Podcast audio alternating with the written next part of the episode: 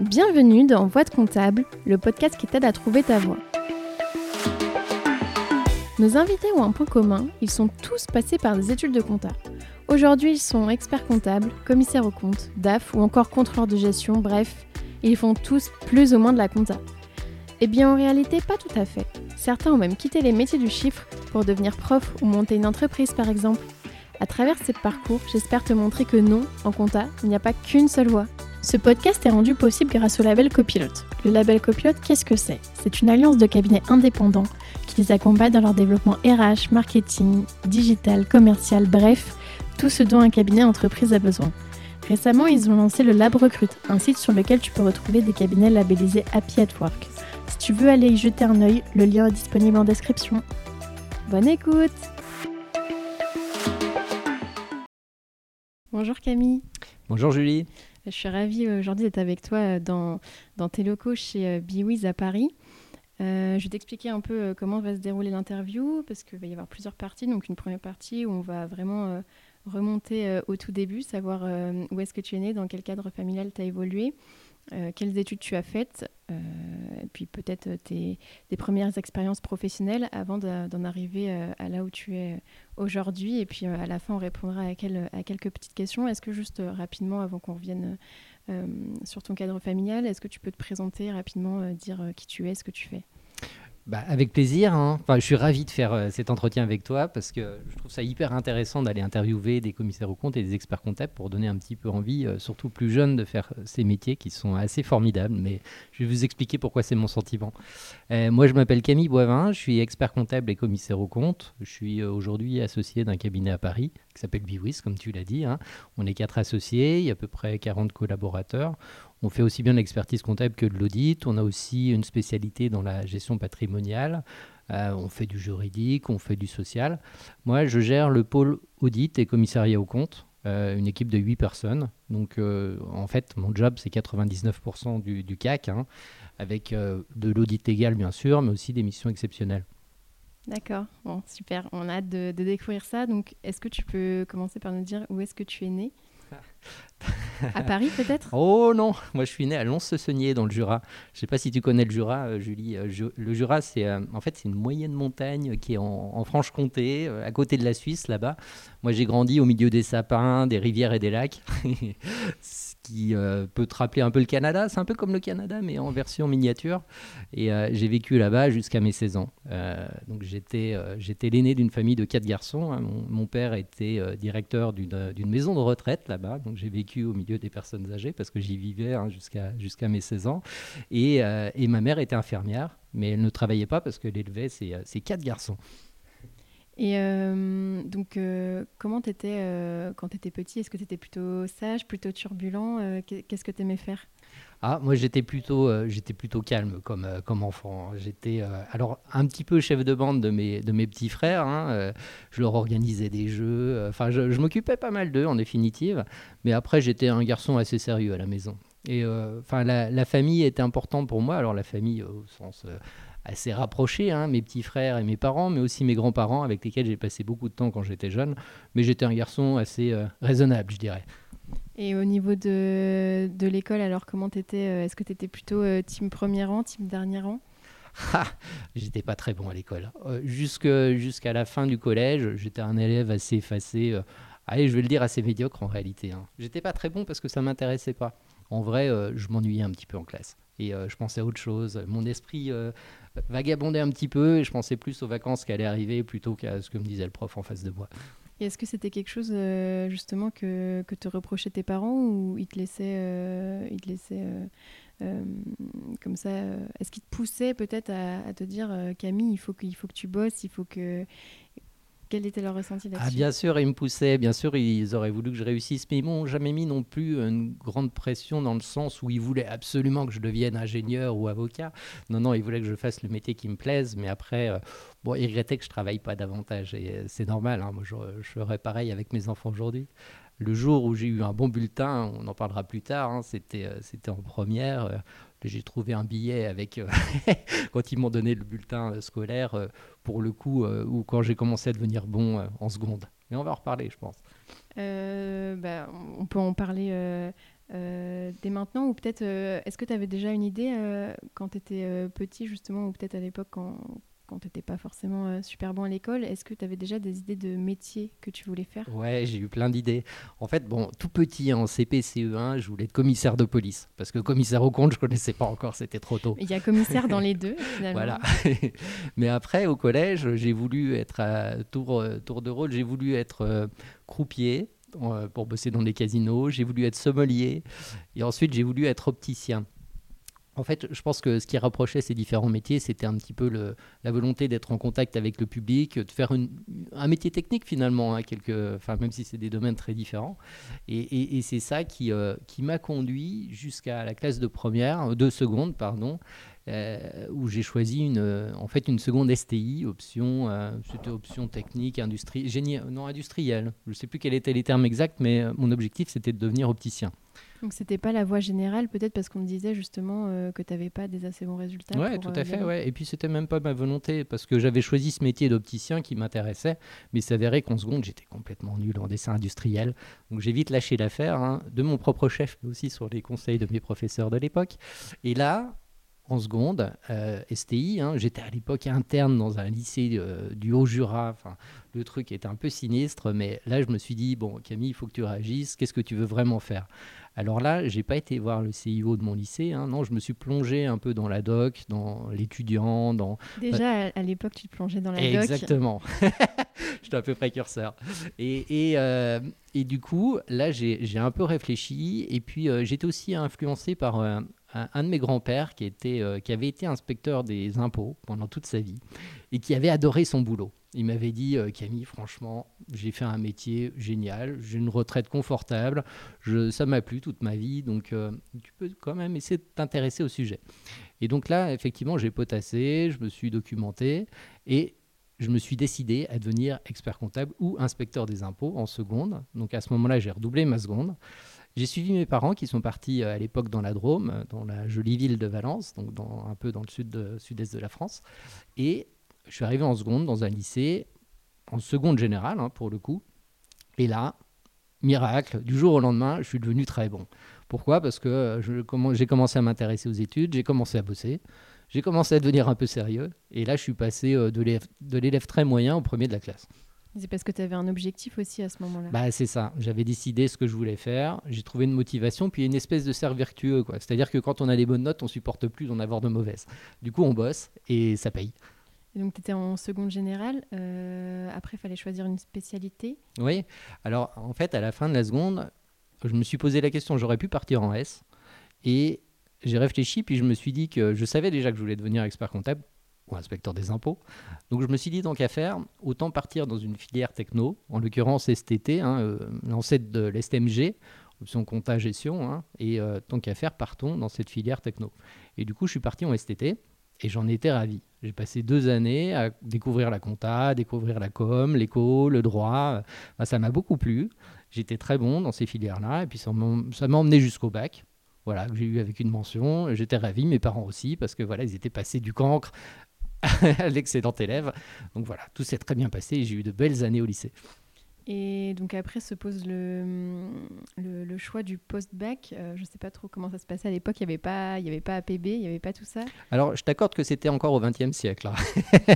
donc non, évidemment, il n'y avait pas Parcoursup. À l'époque, on déposait euh, un dossier euh, pour toutes les filières qu'on avait choisies. Donc en l'occurrence, moi j'avais choisi un, ce qu'on appelait un DUT GEA, ce qui existe encore, hein, même si c'est remplacé cette année par le BUT, si je ne m'abuse. Mais voilà, donc j'avais le choix entre enfin, ce qui m'intéressait, c'était soit de faire un DUT GEA tout en visant évidemment la filière expertise comptable, ou alors faire une prépa HEC. J'avais un prof qui me poussait à faire ça, qui était dédié hein, euh, aux filières techno. Mais je me suis dit, bon, là encore, un peu même philosophie, plutôt que d'être moyen euh, dans cette prépa HEC, euh, je ne sais pas où elle me conduirait. Et puis, j'étais pas très bon en langue, pour le coup. Si j'avais des matières où j'étais pas très bon, c'était en, français, en, anglais, et puis à l'époque en, en allemand, parce que c'était ma deuxième langue. La prépa, en plus, il n'y avait pas allemand, c'était forcément espagnol. J'en parlais pas un mot, donc c'était un peu compliqué. Donc je me suis dit, faisons plus simple, allons au DUT GEA, ça m'intéresse, et puis au moins, c'est une voie, euh, c'est parmi les voies royales qui conduisent jusqu'au DEC. Donc tu avais déposé euh, que des dossiers en DUT GEA Ouais. Et du coup, bah, j'ai été pris. Bon, après, euh, c'est vrai que j'avais plutôt un bon dossier, donc je m'inquiétais pas trop parce que c'est une filière sélective, mais pas ultra sélective, donc j'avais pas tellement d'inquiétude. Et effectivement, j'ai été admis, euh, voilà, et puis, euh, puis j'y suis parti avec, avec plaisir. Et c'est là que tu as atterri sur Paris, peut-être? Et non, c'était le DUT GEA à Valence. donc j'ai fait deux ans dans la Drôme, à, Paris, enfin, à Valence, voilà. Et comment comment tu as vécu ces années, justement? Est-ce que ça t'a conforté dans ton choix? Ah mais complètement. Euh, après, en fait, une fois que j'ai intégré ce diplôme-là, ça a été euh, même, euh, j'étais hyper épanoui parce que j'ai fait que des matières qui me plaisaient. Alors plus ou moins en fonction des profs, hein, c'est toujours pareil. Quand tu as des profs qui te donnent envie, bah, tu t'investis. Quand tu as des profs qui sont un peu moins bons, faut se motiver. Mais, mais voilà, ça m'a conforté dans mon choix de la filière d'expertise comptable et ça m'a conforté aussi vers bah, la volonté de poursuivre après ces deux IT vers des études plus longues. Et euh, je suppose que à cette période-là, c'est le moment où tu as fait ton premier stage. Est-ce que, tu, est-ce que tu te rappelles euh, comment tu l'avais trouvé et puis euh, qu'est-ce que tu avais fait? Est-ce que ça t'avait bah, plu? Je ne me souviens plus comment je l'ai trouvé. Mais c'est assez rigolo parce que c'était dans une agence immobilière et en fait, j'étais embauché pour faire en gros la compta des syndics. Et, et, en fait, c'était marrant parce que c'était une, une, agence complètement indépendante et le patron, il était assez original. C'était un type très sympa, mais je m'en souviens parce qu'il m'a emmené, euh, il m'a emmené bon faire des assemblées générales de copropriétaires, donc le truc est quand même assez folklore. et puis il m'a emmené aussi dans des, soirées de son syndicat, euh, de son syndicat des agents immobiliers. J'ai rencontré des, euh, enfin je me suis fait un, très grand copain à cette occasion-là. Enfin c'était c'était assez rigolo, donc je m'en souviens plus sur le voilà ce qui tournait autour du stage que le stage en lui-même, bon qui n'était pas d'un intérêt incroyable, hein, parce que je passais des écritures euh, voilà, d'immeubles de, copropriété, mais je regarde dans mon souvenir. Et euh, alors après, quelles étaient les, options qui s'offraient à toi pour euh, les poursuites après le DUT Après le DUT, j'avais deux options possibles. Soit continuer en, DCG, qui s'appelait pas comme ça à l'époque, mais voilà, c'est l'équivalent aujourd'hui. C'était le DECF Exactement, le DECF. Je suis bien renseignée. je vois ça.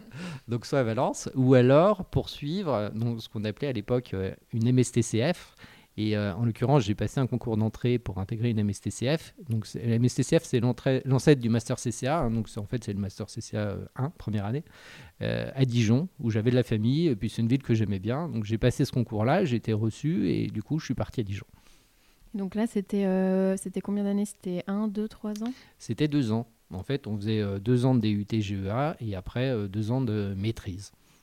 et donc, là, quelles étaient les, matières que tu avais Est-ce que ça, ressemblait un peu euh, aux matières euh, ah bah, C'est le master CCA. En fait, le master CCA, ça, a vraiment été calqué sur cette MSTCF à laquelle on a rajouté euh, une année.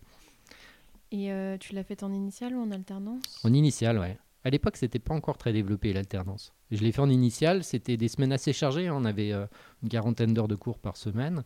Et, mais bon, voilà, c'était très technique avec des profs vraiment de haut niveau dans, dans plusieurs matières. Et, je me suis fait des amis euh, là-bas qui sont encore mes potes aujourd'hui et que je revois régulièrement. Et donc, tu as, dû faire un stage là, pareil, tu t'en rappelles? J'ai fait un stage ouais, dans un cabinet d'expertise comptable d'assez grande taille à Dijon. Bon, pour le coup, euh, j'en garde pas un souvenir impérissable. Non pas que ça soit mal passé, hein, mais euh, j'étais. bon, en fait, j'ai adoré, on en reparlera, hein, j'ai adoré la vie étudiante. J'étais un peu fêtard. Hein je le cache pas. Et, c'est vrai que du coup, cette ambiance euh, bureau, euh, alors qu'on était entre deux périodes étudiantes, et en plus j'étais, euh, enfin voilà, j'étais affecté entre le service social, le service expertise. Enfin, j'en garde pas un souvenir impérissable, mais j'ai quand même appris des choses et le stage s'est bien passé. On disait justement que c'était plutôt fêtard. Alors, tu, conservais peut-être tes places de, premier de la classe ou est-ce que tu avais complètement délaissé le côté scolaire? Ah non, j'ai réussi à, faire les deux. C'est-à-dire que euh, j'avais un, grand copain qui est aujourd'hui mon associé, 20 hein, ans plus tard, euh, où on avait euh, ce rythme où, en fait, on faisait la fête un peu tout le temps. Mais 15 jours avant les examens, là, on disait stop et on se concentrait à fond. Et là, on faisait que bosser, mais vraiment de manière assez, assez hard. C'est-à-dire, on bossait tous les soirs jusqu'à minuit, une heure, parce qu'on n'avait rien fait avant, hein, je te cache pas. Mais du coup, on rattrapait notre retard, on bossait vraiment beaucoup.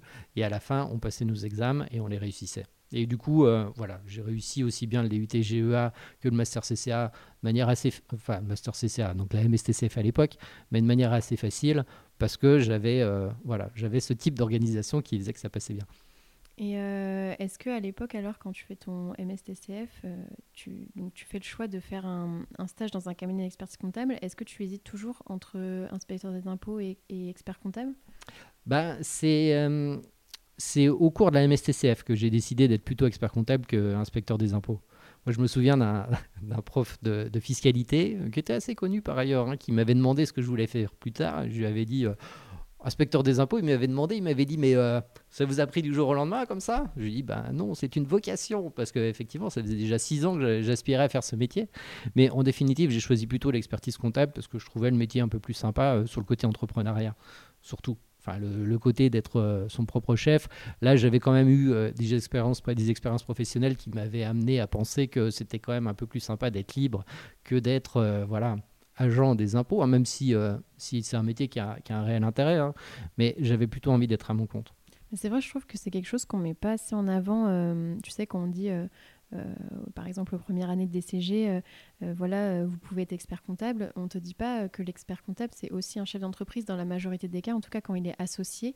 maintenant, il y a aussi, on peut être expert comptable en entreprise ou expert comptable salarié, mais c'est quelque chose qu'on ne met pas assez en avant, je trouve, le côté entrepreneur et qui se ressent des fois après quand on est diplômé et qu'on veut monter son cabinet et qu'on n'a pas cette, cette facette-là. Et moi, je le déplore hein, quand je vais voir des jeunes, enfin, on en parlera après de ce que je peux faire par ailleurs comme élu à la, compagnie des commissaires aux comptes de Paris notamment. Moi, j'insiste beaucoup sur ce côté entrepreneur Enfin, le premier truc que je fais quand j'arrive au bureau le matin, c'est que j'ouvre mon ordi et je vais sur les comptes de ma boîte pour voir un peu euh, les virements que j'ai eus euh, la veille ou euh, qui vont arriver dans la journée. Parce qu'on est chef d'entreprise avant tout, on recrute des gens, on recrute des collabs qu'on paye, qu'on a envie de voir grandir, on développe son business. Enfin, moi, je me vois autant, si ce n'est plus, comme un chef d'entreprise que comme un commissaire au compte. Enfin, l'un va avec l'autre. Hein. Mais c'est vrai que quand on travaille comme indépendant, comme c'est mon cas, hein, même si on est 45, enfin voilà, c'est une petite entreprise, bah, on est d'abord des chefs d'entreprise avant euh, d'être euh, que commissaire au compte ou expert comptable. Euh, donc à l'époque, si tu te destines à être expert comptable, quel est le, parcours qu'il faut, qu'il faut faire? Est-ce qu'il faut quand même valider Alors je crois que c'était du coup le D ESCF, l'équivalent du DSCG. c'est le DSCG, c'est pareil. Hein. Et donc, comment tu fais, euh, justement, là, tu as ta MSTCF, euh, quel est ton parcours après? Bah, euh, Non, il y a un avantage à l'époque, c'est qu'on pouvait le passer avant d'avoir son bac plus 5. Donc, moi, ce que j'ai fait, c'est que après la MSTCF, je suis parti un an en Angleterre, dans une école de langue. Je voulais voilà, je voulais apprendre l'anglais. J'ai jamais été très bon en langue. Donc je m'étais dit, bon, allez, partons une année. J'ai passé une année formidable. T'as beaucoup fait la fête, c'est pour ça. Ouais, c'était à Brighton, dans le sud de l'Angleterre, une petite ville très festive, vraiment super sympa. Et dans cette école de langue-là, j'avais que des cours d'anglais. Pour le coup, je faisais plus de compta ni rien. C'était vraiment une année pour apprendre l'anglais. Bon, il s'avère que dans cette école-là, il y avait beaucoup de Français, dont des gens très sympas, de tous horizons, avec lesquels j'ai beaucoup sympathisé, et puis beaucoup d'internationaux, mais non anglophones. Je me suis fait des potes espagnols, sud-américains, coréens, mais du coup, si bien que, certes, j'ai amélioré mon anglais, mais je suis parvenu bilingue. Pour autant, j'en ai quand même profité pour passer euh, le, DSCG, hein, même si ça s'appelait autrement à l'époque. Euh, en fait, j'ai pendant trois mois, j'ai bachoté pour passer une des deux UV. En fait, c'est comme aujourd'hui. Hein. Il fallait avoir deux UV dont tu n'avais pas l'équivalence quand tu mm. faisais euh, le. C'était droit et compta aussi Exactement. Donc pendant cette année-là, j'ai validé la première UV euh, compta. Et puis quand je suis revenu, je suis rentré, j'ai fait un master, euh, parce que là on était devenu, dans l'époque master, moi je suis en fait à une époque un peu de transition. Pareil pour le DEC, tout à l'heure on en reparlera. Mais mais du coup, j'ai intégré un master de droit fiscal. Et pendant ce master, j'ai validé ma deuxième UV. Et si bien que pendant le master de droit fiscal, j'avais validé l'équivalent de mon DCG. Oui, parce que du coup, on te demandait quand même d'avoir un master. Euh, le fait que tu passes euh, les, deux, les deux UE, si tu n'avais pas de, master comme tu étais euh, au moment où ça a changé, tu n'aurais pas pu t'inscrire au stage? À ce moment-là, si, j'aurais pu avoir juste, entre guillemets, ma MSCCF et puis valider le DCG. Ça, ça posait pas de problème. Mais alors pourquoi tu as choisi de, faire un master en, droit fiscal? Alors il y a quand même un lien avec l'expertise comptable, mais euh, est-ce que c'était vraiment c'était la fiscalité toi qui t'intéressait? Ou tu pensais qu'un expert comptable ça se résumait euh, à la fiscalité? Bah, avant de revenir euh, d'Angleterre, moi j'avais regardé un petit peu, j'ai passé différents entretiens, master CC à Clermont-Ferrand, à Grenoble, master en, audit interne à Aix-en-Provence, et puis master de droit fiscal de Dijon. Été pris dans trois de ces quatre euh, voilà, euh, euh, diplômes pour lesquels j'avais candidaté et j'ai choisi Dijon parce que le master de droit fiscal bah, était bien coté. était réputé pour être de haut niveau, et puis dans une ville que je connais et que j'aime bien. Et, du coup, je me suis dit, bon, ben, la fiscalité, c'est une matière qui m'intéresse, donc allons-y. À l'époque, je ne savais pas que je voulais devenir enfin, commissaire au compte, davantage qu'expert comptable. Mais je me suis dit que pour un expert comptable, c'était très bien d'avoir de solides bases en fiscalité. Et justement, quelle était euh, l'image que tu te faisais de, l'expert comptable à l'époque? Parce que tu te dis, je veux être expert comptable, mais pour toi, qu'est-ce que c'était euh, être expert comptable? Ça, c'est une bonne question. Parce qu'il y avait, en fait, il y a un truc qui m'avait troublé quand j'étais en stage euh, en MSTCF, donc dans ce fameux cabinet dijonnais d'une centaine de personnes avec cinq associés. Alors, euh, c'était un peu l'expert comptable, euh, comment de papa. C'est-à-dire qu'on arrivait, c'était des, grands bureaux, donc euh, les collaborateurs étaient un peu entassés les uns sur les autres dans des petits bureaux, et les associés, qui roulaient tous en voiture allemande, hein, avaient tous un grand bureau chacun, souvent vide, avec des statues, des moulures et des tapis. Donc euh, il faisait un peu notable. Hein. Moi, ce n'était pas l'image que je me faisais de l'expert comptable que je voulais devenir. Hein. Moi, j'avais envie d'être euh, au contact du client, j'avais envie certes de bien gagner ma vie, il hein, faut être honnête. Mais voilà, j'avais pas forcément euh, envie d'être dans, de renvoyer cette image-là en tout cas. Donc pour moi, l'expert comptable, c'était d'abord le professionnel au service de son client, puis après le décorum qui allait avec.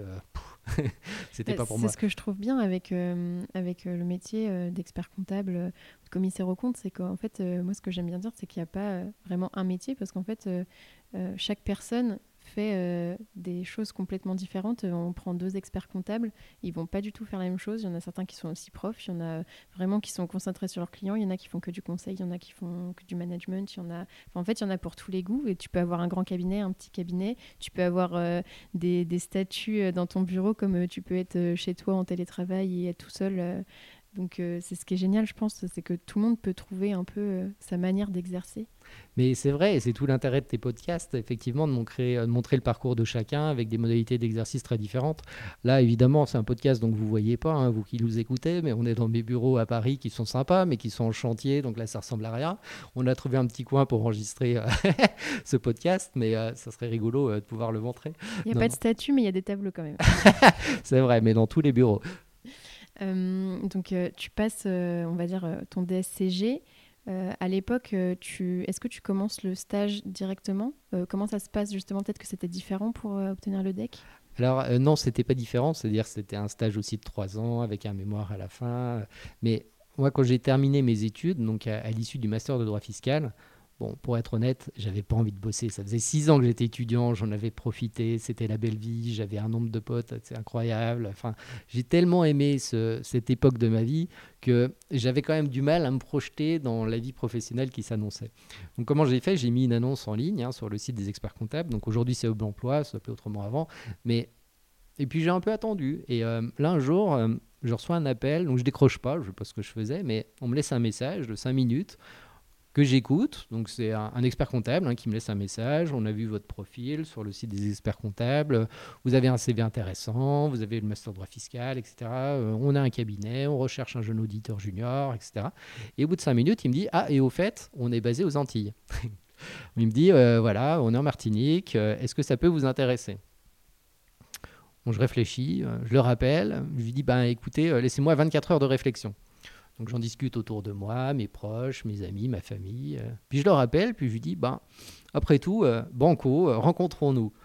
Donc c'est un réseau qui s'appelle le réseau Exco et qui a, des bureaux à Paris. Hein. Donc je viens à Paris, avenue de la Grande Armée, je le rencontre et, donc il me fait la description du job et, je lui dis ok, d'accord, on se met d'accord et ça c'est au, au mois d'avril-mai et puis je commençais en septembre. Est-ce que tu sais ce que c'est à l'époque euh, l'audit? Est-ce que tu fais la différence avec euh, expertise comptable? Parce que vu que tu voulais être euh, expert comptable, est-ce que tu te dis pas si je fais de l'audit, c'est pas du tout ce que je veux faire? Comment tu bah, L'audit, ça m'intéressait. Alors, j'en avais pas fait en, tant que stagiaire, hein, mais j'avais des cours d'audit euh, qui étaient euh, donnés par un, prof que j'adorais, enfin vraiment qui, m'avait donné envie, qui était un intervenant extérieur, hein, qui était associé chez Price à Dijon et euh, qui venait nous donner des cours toutes les semaines. Et c'est un gars que j'aimais beaucoup. Et puis dans la manière de nous expliquer son métier, ça m'avait donné envie. Donc je m'étais dit ouais, l'audit c'est un truc je connais pas, mais ça me branche. J'ai envie d'essayer. Donc à ce moment-là, quand donc tu, tu dis oui au cabinet, est-ce que tu t'inscris au stage ou, pas du tout Alors quand j'arrive là-bas, oui, je m'inscris au stage tout de suite. Parce que moi, mon, mon objectif, ça a toujours été de devenir expert comptable. Donc j'ai été expert comptable stagiaire tout de suite. dès, dès ma première année bah, de boulot. Hein, j'étais stagiaire directement. Et donc tu commences, tu commences en audit, tu n'en as jamais fait. Comment tu, comment tu vis justement ces, premiers instants? Est-ce que tu as peut-être des petites anecdotes à nous raconter? Ah bah, J'ai adoré ce, boulot tout de suite. En fait, ça m'a beaucoup plu. Euh, euh, quand j'étais en Martinique, parce que c'est là-bas où j'ai atterri, hein, du coup, euh, il y avait une clientèle qui était assez sympa parce que c'était une, clientèle plutôt de, bah de, PME, de PME de, hein, locales. Et, et, du coup, je suis intervenu dans des, dossiers, enfin des, domaines d'activité très sympas. Enfin, par exemple, sur une plantation de rhum. Il y a des plantations de rhum là-bas, donc on allait vraiment. Une euh, dégustation Alors pas forcément quand on bossait la journée, ça a pu arriver le soir, mais c'était assez rigolo de faire son audit au milieu des tonneaux, au milieu de la plantation. Euh, c'était assez sympa. Après, euh, j'étais aussi amené à me déplacer pour aller à Cayenne pour auditer des, sociétés, aussi en Guadeloupe. Sur ce premier job en, Martinique, c'est sûr que j'ai eu des anecdotes. Alors, ce qui est vrai, parce que compte tenu de l'environnement local, hein, qui était très sympa et que, voilà, dont je vais te dire un petit mot, et puis aussi parce que c'est lié à la nature même de l'activité d'auditeur junior. En réalité, c'était vraiment sympa parce que, alors, quand on commence en audit, souvent on fait un truc qu'on appelle le contrôle des inventaires physiques. Alors ça, euh, c'est assez rigolo parce qu'on se retrouve des fois dans des situations marrantes et euh, qu'on n'a pas du tout imaginé une seule seconde quand on était étudiant. Hein. Moi, je me suis retrouvé, par exemple, dans une raffinerie de pétrole à Fort-de-France, à devoir me former pendant 4 heures avec euh, des gars qui bossaient dans la raffinerie pour pouvoir accéder à une cuve de pétrole, monter tout en haut sur une petite échelle pour arriver à 6 heures du mat avec une corde et mesurer le niveau de pétrole dans la cuve. Il y a des, il y a plein. Je me suis retrouvé aussi à compter des dizaines ou des centaines de, de homards surgelés qui étaient après vendus aux touristes comme une production locale. Mais, mais c'est, des expériences marrantes et, marquantes. Et puis, euh, et puis aussi. Euh, dans cet environnement qui était l'environnement de la Martinique, on se retrouve à faire des jobs qui sont sympas parce que je me suis retrouvé au milieu d'une plantation de rhum à auditer euh, la production et eh ben, deux bouteilles de rhum en l'occurrence. Je me suis retrouvé à partir à Cayenne pour aller faire des audits. Je me suis retrouvé en Guadeloupe.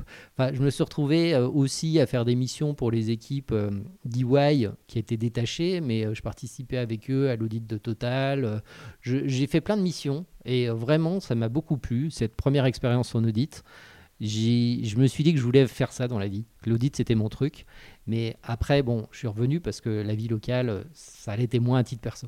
Oui, c'est ce que j'allais te dire. Est-ce que euh, la France métropolitaine, ça ne te manquait pas? Bah, En l'occurrence, si, ça m'a beaucoup manqué parce que j'arrivais d'un environnement où j'avais beaucoup d'amis, j'avais une famille qui était proche et euh, là, je me suis retrouvé tout seul.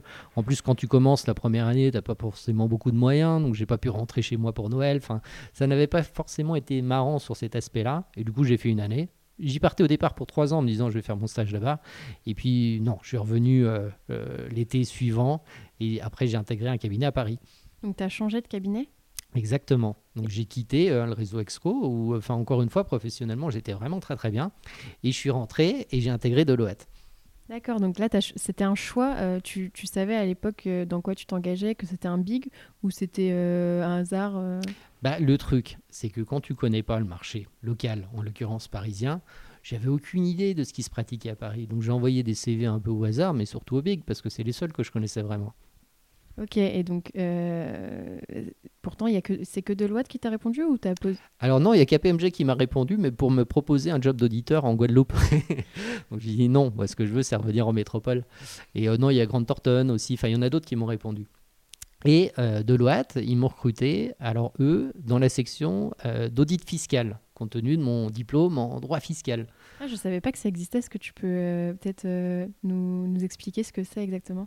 Eh ben, C'était une équipe euh, d'une dizaine de personnes donc, qui était au siège de Deloitte, à l'époque à Neuilly, qui était dédiée à cette composante fiscale des missions d'audit. C'est-à-dire que les auditeurs sur le terrain, notamment dans les grands comptes, hein, type SFR ou que sais-je, adressaient leurs questions techniques à ce service dédié qui était composé pour une grosse moitié d'avocats fiscalistes et pour une autre moitié d'experts comptables ou experts comptables stagiaires. Et donc là, euh, tu es chez Deloitte, tu restes euh, jusqu'à la fin de ton stage? Oh non, j'y suis resté 4 mois. En fait, si tu me passes l'expression, je me suis fait chier comme un rat mort. Et en plus, j'étais pas très bon parce qu'en vrai, je me suis retrouvé enfermé dans un bureau à répondre à des questions excessivement techniques Et c'était pas mon truc. Moi, mon truc, c'est d'aller au tu n'avais pas la réponse toi-même? J'avais pas la réponse moi-même. Il fallait bachoter. euh, Enfin, c'était des euh, bon des horaires importants, mais c'était pas ça mon problème. Mon problème, c'est que moi, j'aime le contact aussi bien de l'équipe hein, quand on est en audit que surtout celui du client. Et là, euh, être sur le terrain, ça m'amuse. Être enfermé toute la journée dans un bureau pour répondre à des questions techniques, beaucoup moins. Donc tu restes 4 mois seulement. Est-ce que tu, euh, tu restes chez Deloitte quand même, dans un autre service? Non, non, non. Là, pour le coup, je me suis interrogé, je me suis dit qu'est-ce que je fais? J'étais pas très bien, puis j'ai une amie qui fait le même métier que moi qui me dit bah pourquoi tu changes pas? Donc je décide un dimanche d'envoyer au hasard 4 CV, euh, je réponds à des annonces. Et là, le lundi, les 4 m'avaient répondu. C'est en 2007, hein, c'était il y a 15 ans. La pénurie euh, d'auditeurs, c'est la même qu'aujourd'hui. C'est-à-dire que les 4 me répondent le lendemain, et le jeudi, j'avais un nouveau job dans un cabinet d'une centaine de personnes à Paris, en audit, où je rejoignais mes premières amours, c'est-à-dire euh, l'audit financier sur le terrain au contact du client. Et à ce moment-là, tu es, toujours auditeur junior? J'étais confirmé, c'est-à-dire euh, voilà, deux années d'expérience. Expliquer peut-être c'est quoi la différence pour toi entre un auditeur euh, junior et par exemple bah, confirmé ou senior? Est-ce que c'est simplement les années d'expérience au niveau des missions? Peut-être que c'est euh, assez différent? Alors la mission n'est pas différente, le sujet c'est plus euh, l'expérience que tu as qui fait que tu vas auditer des cycles un peu plus techniques. hein. C'est-à-dire que quand tu commences, tu vas commencer par regarder la trésorerie, les immobilisations. Quand tu progresses, tu vas vite passer au client, au fournisseur, et puis après au stock, qui se veut un peu plus technique. Et puis tu vas progresser comme ça. Donc ça, c'est quand tu deviens confirmé. Donc tu vas passer sur des choses un petit peu plus intéressantes. Et après, quand tu deviens senior, tu continues, mais tu as une vision un peu plus globale du dossier parce que tu es censé maîtriser euh, voilà, tout ce qui peut se passer sur, euh, sur euh, une mission d'audit. Et puis tu vas superviser surtout. Tu vas commencer à superviser les stagiaires puis les juniors. Et est-ce que à ce moment-là, tu te dis euh, vraiment je veux être commissaire au compte ou tu, tu te dis euh, je veux être expert comptable euh, toujours? Bah, pour moi, c'est un même diplôme, mais après, c'est sûr que le métier d'auditeur me plaît beaucoup et j'ai envie de continuer dans cette voie à ce moment-là. Et tu restes jusqu'à la fin de ton stage? Oui, alors là, je reste jusqu'à la fin de mon stage dans un cabinet donc, qui s'appelait Tulet, hein, qui a depuis été absorbé par euh, Grande Thornton, mais un, un joli cabinet qui était euh, spécialisé dans le domaine un peu social, c'est-à-dire euh, mutuelle, institution de prévoyance, caisse de retraite complémentaire, Des très grosses boîtes. des très grosses boîtes, et puis aussi des sociétés commerciales, alors là, des sociétés plutôt PME de taille intermédiaire. Et euh, pareil, est-ce que tu as peut-être des anecdotes à raconter ou des secteurs d'activité, euh, des choses qui t'ont un peu surpris ou... Bah, hum, alors là, pour le coup, c'était euh, un joli cabinet dans le, lequel je me suis vraiment investi corps et âme pendant trois ans. Alors, je faisais, euh, c'est une ancienne époque, hein, mais j'ai fait des très grosses journées. euh, et pour le coup, ce qui m'a marqué, c'est moins une expérience avec un client. hein. J'avais des clients que j'aimais bien, d'autres un peu moins. Enfin, c'est toujours comme ça. Là, je trouve que c'est un cabinet qui exagérait un petit peu sur euh, ce qu'il attendait de ses collaborateurs. C'est-à-dire qu'on travaillait énormément avec assez peu de reconnaissance, notamment financière, à la fin. C'est-à-dire que j'ai beaucoup bossé. On était très content de moi. On me disait oui, tu vas passer sur euh, le niveau supérieur, mais tu comprends. Ok, on sait que tu étais au bureau les dimanches, que tu t'es beaucoup investi, que tu as fini tard, mais on peut pas te donner de prime parce que sinon, il faudrait qu'on en donne à tout le monde. et en fait, ça a été assez pesant. Et, euh, alors, j'ai appris beaucoup. hein. Pour le coup, je regrette pas. Je regrette pas cette expérience passée, mais ça, c'est une mentalité que, que je trouve vraiment pas normale dans ce métier. Oui, que tu reproduis pas aujourd'hui. Absolument pas. Je trouve que c'est, en fait, c'est même, c'est pas normal parce que il dégoûte, il dégoûte les jeunes de cette profession en les faisant bosser corps et âme, sans les récompenser de quelque forme que ce soit à la fin. Et et il y en a beaucoup qui ont, qu'on perd, qu'on perd dans ce métier avec des comportements pareils. C'est vrai des fois, euh, souvent pour les plus gros cabinets. C'est-à-dire que, ok, vous allez vous faire un CV, ça va être sympa. euh, vous allez après vous pouvoir vous vendre en entreprise. euh, C'est un apprentissage. Alors oui, c'est un apprentissage. Certes, c'est comme un doctorat. On emmagasine, on apprend, on devient bon. À quel prix Et puis surtout sans reconnaissance. euh, Enfin, je trouve que c'est plus quelque chose qu'on peut entendre aujourd'hui, ça. Est-ce qu'on a besoin de travailler nuit et jour pour euh, être vraiment compétent et pouvoir se vendre euh, ailleurs? C'est pas Non. le temps de travail n'est pas forcément corrélé. On est d'accord. C'est pas parce qu'on va surcharger quelqu'un qu'il va devenir nécessairement meilleur, parce qu'au contraire, il prendra pas de recul sur ce qu'il fait, et puis il va se perdre dans ce- ce- cette masse de travail. Mais c'est toujours pareil. Plus on dit oui, plus on en fait, plus on va, on va nous en demander, et c'est un cercle là pour le coup vicieux. Et là, euh, donc, tu valides euh, ton stage, donc tu dois passer les épreuves. Est-ce que euh, tu les passes directement? Alors non, j'ai eu un petit intermède avant, c'est-à-dire que juste avant de terminer mon stage, bon, je m'étais déjà posé la question hein, dans un environnement pareil de savoir si je restais ou pas. J'aimais bien mon métier, mais euh, je me suis dit que dans ces conditions, c'était pas possible. Et puis il s'avère que ben, un copain, donc à Dijon, hein, dont celui dont je parlais tout à l'heure, était dans un cabinet d'expertise comptable et il me savait fan de cinéma. il me dit, bah, on a un client qui est, euh, qui est le Festival de Cannes, qui recherche un directeur financier. Un beau client. Un client sympa. Euh, petite parenthèse, hein, euh, c'est toujours un client. Hein. J'étais au Festival de Cannes grâce à lui la semaine dernière, j'ai monté les marches, c'était génial. Ça, je t'en parlerai après. mais, mais, toujours est-il que ce client-là cherchait un directeur financier. Et puis, euh, du coup, il me dit ben voilà, on va passer ton CV. Parce que le cabinet est expert comptable, parce que le commissaire au compte était aussi un ami. Donc, je me retrouve devant le délégué général du Festival de Cannes à me présenter. Donc il m'écoute hein, gentiment, mais rapidement, il me dit oui, euh, bon, moi l'image des commissariats au compte, Enron à l'époque, enfin il connaissait pas le métier, mais il en avait une image négative. C'était au moment de la crise financière. Euh bah c'était en 2008, mais lui il se souvenait d'Enron en 2002, enfin voilà un peu euh, des, côtés un peu négatifs, enfin voilà, il avait une image qui n'était pas la bonne image du métier.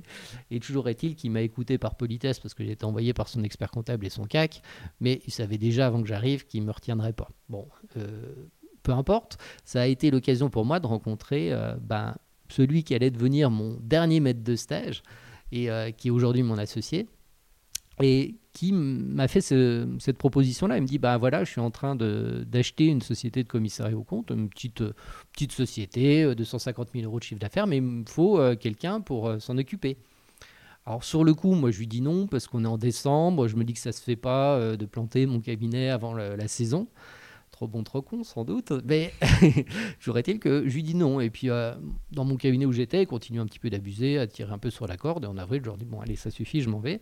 Et donc, je reviens voir mon futur associé et je lui dis bah ok euh, allons-y. Et donc euh, j'intègre ce cabinet à la rentrée de septembre. J'en profite pour finaliser tous mes rapports semestriels qu'on devait faire dans le cadre du stage parce que dans le cabinet d'avant quand j'allais au, bureau le dimanche pour les faire j'avais toujours un associé qui me tombait dessus pour revoir ses dossiers. Donc c'était un peu compliqué. Là j'ai un peu plus de temps. Je suis dans un environnement normal et pas malsain. Et je termine mes rapports semestriels, je finalise mon stage et j'écris mon mémoire et que je passe quelques mois plus tard tu faisais ton mémoire sur quoi? Sur l'audit? Alors oui, à la fois un sujet audit et fiscalité. Donc en fait, c'était un peu, enfin pour faire court, sur la fiscalité des mutuelles et des institutions de prévoyance et la démarche de l'auditeur dans ce cadre-là. Et donc tu passes ton deck, tu l'obtiens du premier coup? Oui, en fait, c'était la nouvelle, euh, la nouvelle mouture du deck. Hein. Donc, c'était juste après qu'ils aient supprimé le grand oral et puis qu'on arrive avec cette nouvelle formule, épreuve de déontologie, euh, épreuve de révision et euh, soutenance du mémoire. Est-ce que tu peux expliquer comment c'était avant? Parce que je ne savais pas que ça avait changé. Et il y avait une seule épreuve euh, avant? Avant, non, il y avait déjà. Euh, oh, mais du coup, je ne l'ai pas passé. Mm. Mais en fait, il n'y avait pas l'épreuve de déontologie. Il y avait aussi la soutenance du mémoire et l'épreuve de révision. Mais il y avait aussi une épreuve euh, à l'oral. En fait, un grand oral, si tu veux. Il n'y avait pas de mémoire alors? Si, il y avait un mémoire. Ce qu'il n'y avait pas, c'était l'épreuve de déontologie. Ok, donc c'était un peu, un peu différent. Euh, tu l'obtiens et donc ensuite euh, c'est une évidence pour toi de, t'associer. Euh. Oui, alors après la vie est faite d'opportunités. Donc le truc c'est que à l'époque j'étais donc dans mon cabinet où je suis toujours aujourd'hui. Hein. Et donc j'avais géré, euh, j'avais repris euh, cette activité que je supervisais, donc euh, d'une vingtaine de mandats, 250 000 euros de chiffre d'affaires. Après, mon l'associé avait repris un deuxième cabinet à peu près de la même taille. J'avais commencé à recruter un collaborateur et puis deux, donc je supervisais un petit peu l'ensemble. Et on a une formule un petit peu atypique là dans notre cabinet, c'est-à-dire que quand tu as ton diplôme d'expertise comptable, on propose une formule qui est celle de la fin du salariat, c'est-à-dire qu'on propose un, contrat en BNC, un peu comme le font les avocats en fait. Ce qui, euh, ce qui permet euh, aux collaborateurs qui le souhaitent, hein, évidemment, chacun fait comme il veut, une fois diplômé, de s'inscrire à l'ordre et ne plus être salarié, mais être vraiment indépendant. Et donc l'avantage, c'est que bon, il y a un avantage financier parce qu'il y a un petit peu moins de charges. Et puis ça permet aussi aux collaborateurs d'avoir sa propre clientèle s'il le souhaite. Euh, il peut la développer tout en utilisant les outils du cabinet, indépendamment de la clientèle du cabinet. Donc je fais ça pendant un an.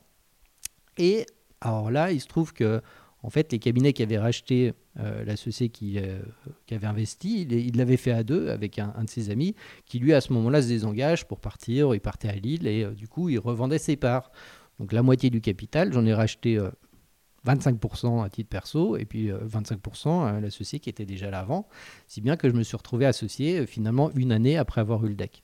Et pour toi, c'était une évidence le fait d'être indépendant? Bah, disons que c'était un peu, c'est toujours un peu aussi des concours de circonstances. si j'avais été dans un cabinet plus gros et qu'on m'avait proposé une association, euh, j'aurais réfléchi évidemment.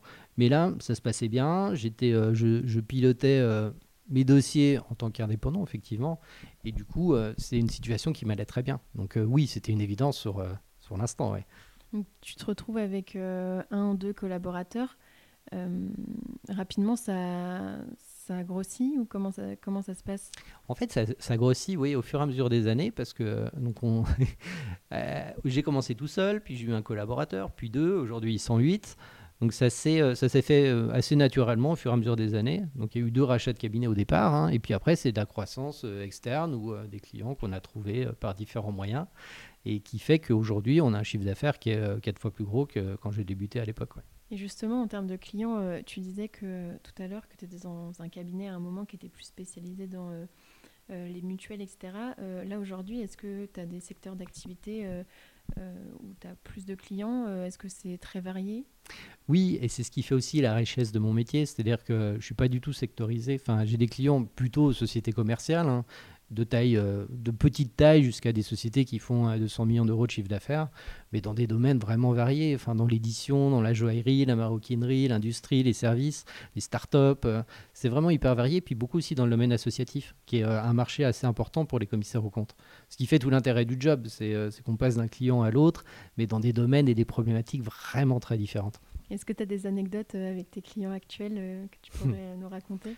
Ah oui, je peux t'en raconter, mais tu vois, il y a des anecdotes, il y a des trucs, tu te dis, euh, c'est ouf. Parce que tu arrives dans des, euh, dans des conseils d'administration, il m'est arrivé de me retrouver en face de grands patrons, euh, genre Antoine Gallimard, genre Martin Bouygues. Enfin, tu te dis, mais à 35 ans, le petit gars qui arrive du Jura, tu te dis, mais tu te retrouves et tu discutes avec des personnes pareilles. Tu te dis, ah ouais, quand même, c'est sympa. mais bon, ça, c'est anecdotique, c'est plus pour l'ego. Mais après, il y a des anecdotes qui sont, qui sont ah, je dirais pas marrante pour le coup, parce que tu vois, quand tu es confronté à la fraude, par exemple, j'ai un bijoutier, euh, il y a une année, enfin vraiment un bijoutier d'une certaine taille, où je me rends compte d'une fraude. En fait, euh, une salariée qui, euh, pendant des semaines, est partie en cachant des bijoux dans sa poche, sans que personne s'en aperçoive, et puis à la fin, pour plus d'un million d'euros, et toi, tu le découvres au moment de l'audit, le truc finit dans la presse. comment tu t'en aperçois de ça? C'est euh, quand tu audites les stocks? Ouais, ben, Non, c'était un peu plus sophistiqué. C'était des écritures en rapprochement bancaire dans un. Enfin, c'était. Euh, on va pas expliquer comment malin. Faut faire, voilà. mais Exactement. Mais après, tu as d'autres anecdotes qui sont assez folles parce que tu vois, j'ai une anecdote. C'est c'était la patronne d'un groupe.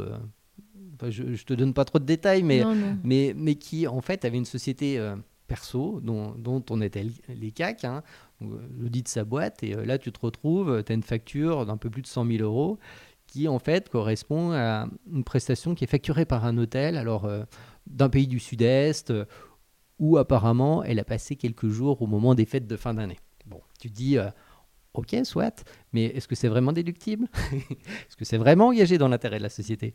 Donc tu en discutes avec son assistante qui dit, mais si euh, elle a même été interviewée par une influenceuse ou une youtubeuse, je sais plus, qui a fait. toujours est-il qu'il y a eu un article dans un grand euh, magazine américain.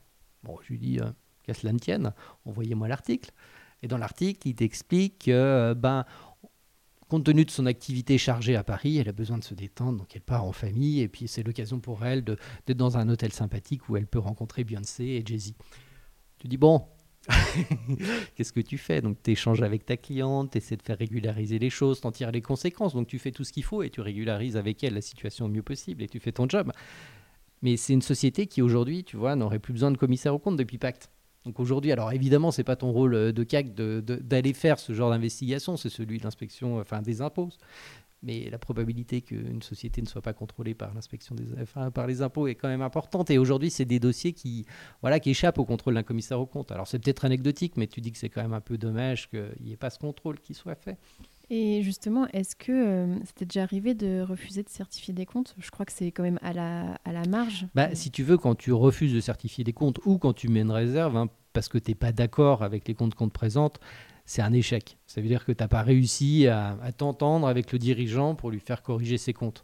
Alors oui, ça m'est arrivé. Euh, c'est effectivement, c'est l'exception. Hein. Statistiquement, c'est 2% des cas, euh, les réserves. Les, les refus, c'est encore plus rare. Mais ça peut arriver. Et ça m'est arrivé, alors des fois c'est un peu anecdotique, c'est parce que tu t'entends pas sur une dépréciation qu'il faudrait passer sur un stock, et puis euh, bon, ton acte, tu l'écris dans ton rapport, ça prête pas à conséquence. Mais des fois, quand c'est vraiment des comptes qui sont totalement faux et que c'est fait à dessin, donc là après, euh, bah voilà, t'en tires les conséquences, t'écris au procureur, tu te retrouves, moi j'ai des anecdotes où je me retrouve à être interviewé par euh, les officiers de la police judiciaire, c'est rigolo parce que c'est d'abord des flics, hein. donc il faut, t'as un coupable, un suspect, un témoin, donc toi, tu interviens en tant que voilà, témoin, entre guillemets, hein, parce que c'est toi qui a, qui, a, fait le courrier au départ et qui a, qui a levé l'affaire. Mais c'est toujours quand même des, des moments d'angoisse dont tu te souviens longtemps après. Quoi. Et tu en parlais tout à l'heure euh, du fait que tu venais du Jura et que tu arrivais à, approcher des, grands dirigeants. Donc euh, l'ascension sociale, c'est quelque chose qui te parle? Toi, tu as grandi plutôt dans un milieu, euh, comment tu le qualifierais? Ah bah euh, oui, un milieu euh, modeste, hein, on peut le dire. Maintenant, euh, enfin si tu veux, moi j'ai des petits frères qui font un métier qui n'est pas du tout le mien. il y en a un qui bosse dans les espaces verts de sa commune à Valence, il y en a un autre qui, qui a l'accueil de nuit dans un hôtel, et puis le dernier il est comptable. Donc il y en a quand même un autre qui a réussi. mais non, mais sans blaguer, c'est vrai que c'est un truc incroyable dans ce métier. C'est la possibilité de bénéficier d'un ascenseur social et qui est une réalité dans ce métier d'expert comptable. Parce qu'aujourd'hui, c'est un métier qui est ouvert à tous on peut faire des études euh, gratuites entre guillemets, hein, parce qu'il faut bien se loger et se nourrir, mais on peut les faire euh, sans euh, payer nécessairement 10 000 euros de frais d'inscription pour un diplôme par an, et qui à la fin nous permet d'aller jusqu'au DEC, qui nous permet d'exercer un métier libéral et qui nous permet de le faire de manière assez simple sans avoir nécessairement un réseau voilà, qui, nous soit donné. Le réseau, on se le crée après quand on est professionnel. on n'a pas besoin d'avoir des portes qui nous soient ouvertes par d'autres avant de pouvoir l'exercer. Et comment tu t'es créé, toi, justement, ton réseau? Bah, c'est d'abord les copains. les copains de la fac, les copains qu'on se fait en cabinet, parce que euh, voilà, moi quand j'étais dans mon cabinet où on était 100, en fait, ce qui me faisait tenir, malgré cette charge de travail importante, malgré la pression qui pouvait arriver euh, des managers, c'était les gars qui étaient à mon niveau, c'était euh, devenus mes potes, on bossait dur, mais on sortait et on s'amusait dur, et on se créait un réseau, un premier réseau comme ça. Et puis ensuite, ça s'est fait plus tard via mon syndicat auquel j'appartiens, via la compagnie des commissaires aux comptes à laquelle je suis élu. Voilà, ça se fait au fur et à mesure du temps en réalité. Est-ce qu'à l'époque, euh, toi, tu étais euh, à l'annexe au CJEC Alors, pas du tout. Et je vais être honnête avec toi. Pas? Bah, l'annexe, je connaissais non, mais je m'y étais pas intéressé.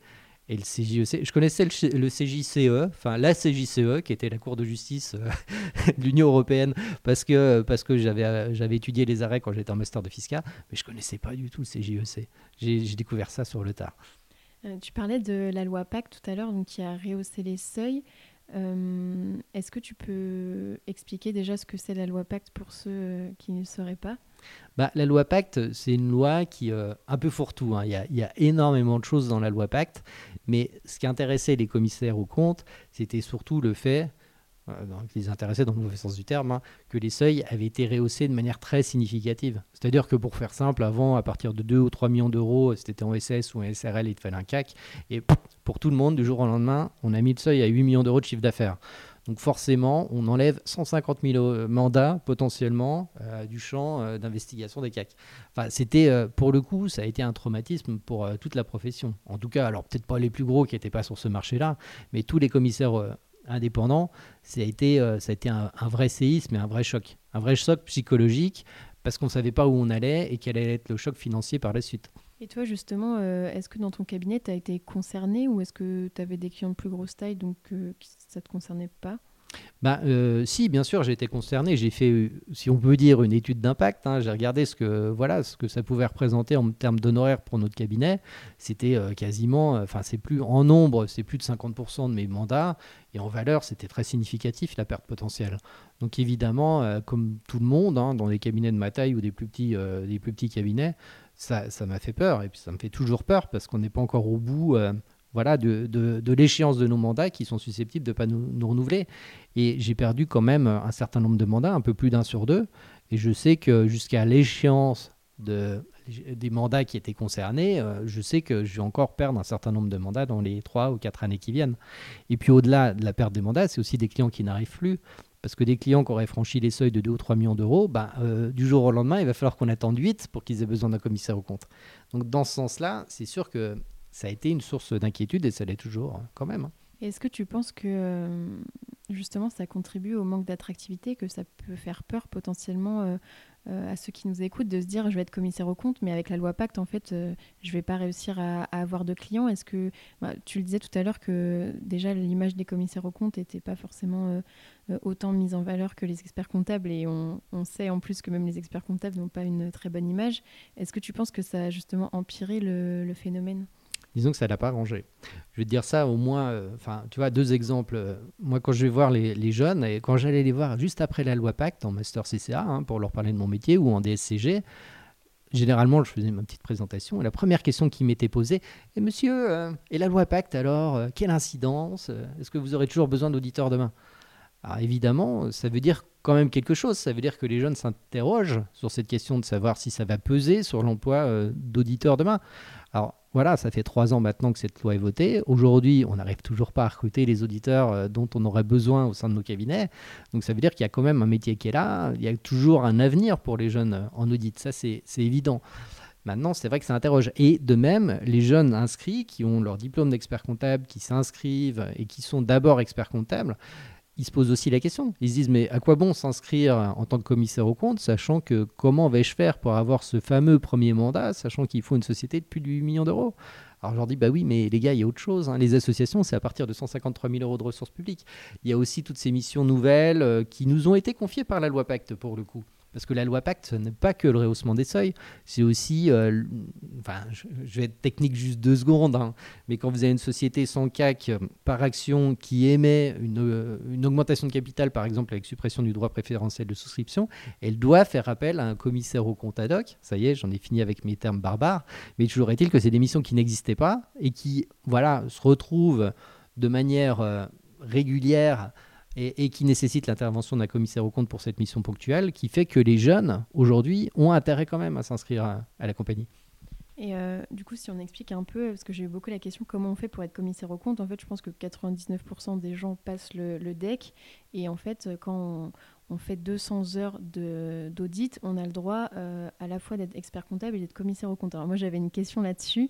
Euh, est-ce que pour toi on peut vraiment être commissaire au compte euh, avec 200 heures d'audit? Parce que moi je, me, bah, je suis en stage et je me dis mais si je fais 200 heures, je, me sentirais pas du tout légitime à m'inscrire en tant que commissaire au compte demain. Mais si, inscris-toi Julie, mais bien sûr que tu es légitime. Enfin, d'abord, expert comptable et commissaire au compte, enfin, c'est la même chose, sauf qu'il y en a un qui produit et l'autre qui contrôle. Enfin, pour faire simple, hein, dans les raccourcis. Alors certes, tu maîtrises pas forcément la bonne rédaction de ton rapport, mais pour ça, tu vas te former. Pour ça, il y a la CNCC qui met à disposition un certain nombre d'outils. Enfin, bien sûr, tu as toute ta légitimité, légitimité à être CAC quand tu es expert comptable. Donc moi, j'encourage vraiment, hein, c'est ce qu'on fait à la CRCC à Paris, hein, et puis euh, au niveau national aussi. Quand on est expert comptable inscrit, il n'y a aucune raison qu'on ne devienne pas CAC aussi dès lors qu'on a suivi effectivement ces 200 heures pendant son stage.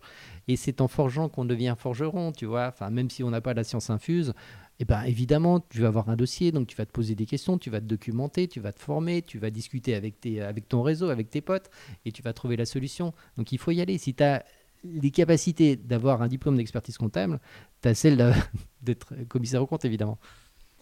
Et euh, si on parle plus un, peu peut-être de l'intelligence artificielle, parce que je sais qu'il y a beaucoup notamment de, mémoires en ce moment, que ce soit en DSCG ou en mémoire de DEX sur l'intelligence artificielle et l'audit, donc euh, l'intelligence artificielle qui arrive un peu en audit, est-ce que euh, c'est quelque chose, toi, qui, que tu perçois plus comme une menace, ou est-ce que au contraire c'est peut-être plus un outil pour, pour pouvoir développer justement d'autres missions que de ce dont tu parlais tout à l'heure?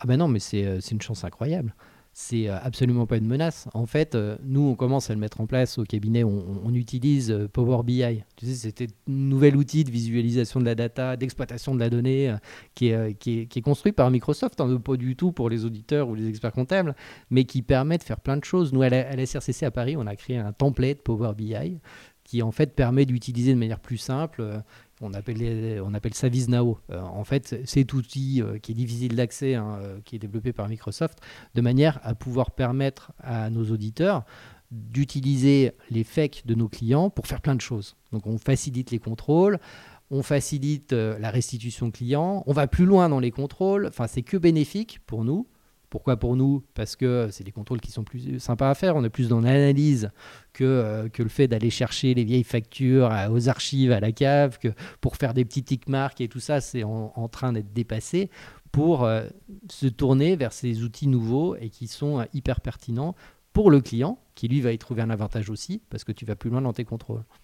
Et tu l'évoquais tout à l'heure, tu disais que tu étais membre d'un syndicat.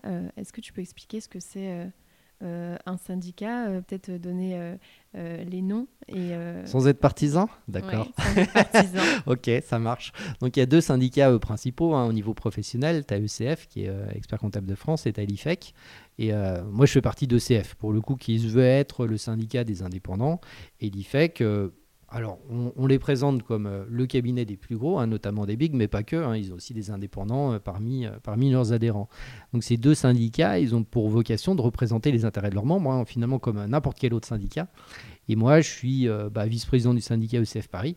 Et, voilà, qu'est-ce que je fais à ce titre-là bah, on essaie de défendre les confrères, c'est plus au niveau national. Au niveau de la fédération régionale, on défend aussi les intérêts de nos confrères, on leur propose des formations. C'est aussi euh, de ces euh, syndicats qui sont issus euh, la plupart du temps, hein, les élus, que ce soit du Conseil régional de l'ordre ou, de la Compagnie régionale des commissaires aux comptes. Enfin, on essaie de se mobiliser pour accompagner les confrères sur les mutations nouvelles. Hein. on a parlé des nouvelles techno, sur, les formations, sur beaucoup de choses. Et puis on essaie de faire porter une voix devant les pouvoirs publics. Alors là, c'est plus au niveau national, hein. mais l'idée, c'est de faire entendre, entendre euh, finalement euh, une position qui est celle des, euh, bah, des experts comptables de France, indépendants, qui est celle des, voilà, des adhérents de CF. Et est-ce que ça a été une évidence pour toi de, de devenir membre du syndicat et après peut-être de monter en grade? Comment, comment ça s'est passé? Bah, En fait, ça c'est toujours pareil, hein. c'est un concours de circonstances. Il s'avère que bah, quand je suis arrivé dans le cabinet dans lequel je suis aujourd'hui, L'associé de l'époque, qui était mon chef, hein, à l'époque c'était mon patron, il était investi dans ce syndicat-là. Il s'avère qu'après il est devenu président de l'ordre de Paris. Et puis, et puis en fait, c'est lui qui m'a initié et, euh, à ce syndicat, ce qui n'est pas le cas de mes deux autres associés. Alors eux, pour le coup, euh, c'est pas leur truc. Mais moi, ça m'a plu. Après, voilà, il faut en avoir envie parce que ça te prend du temps. Hein. Enfin, c'est, tu fais ça de manière bénévole. Euh, tu vas animer des formations. Au début, la première fois que j'ai fait ça, je tremblais d'aller présenter un truc devant 100 personnes. Aujourd'hui, j'y prends du plaisir. Je trouve ça super sympa euh, d'aller présenter une formation, d'aller rencontrer du monde. Donc, il faut que ça plaise. Mais euh, voilà, c'est encore une fois, c'est un concours de circonstances parce qu'avant d'arriver dans ce cabinet-là, j'en avais jamais entendu parler.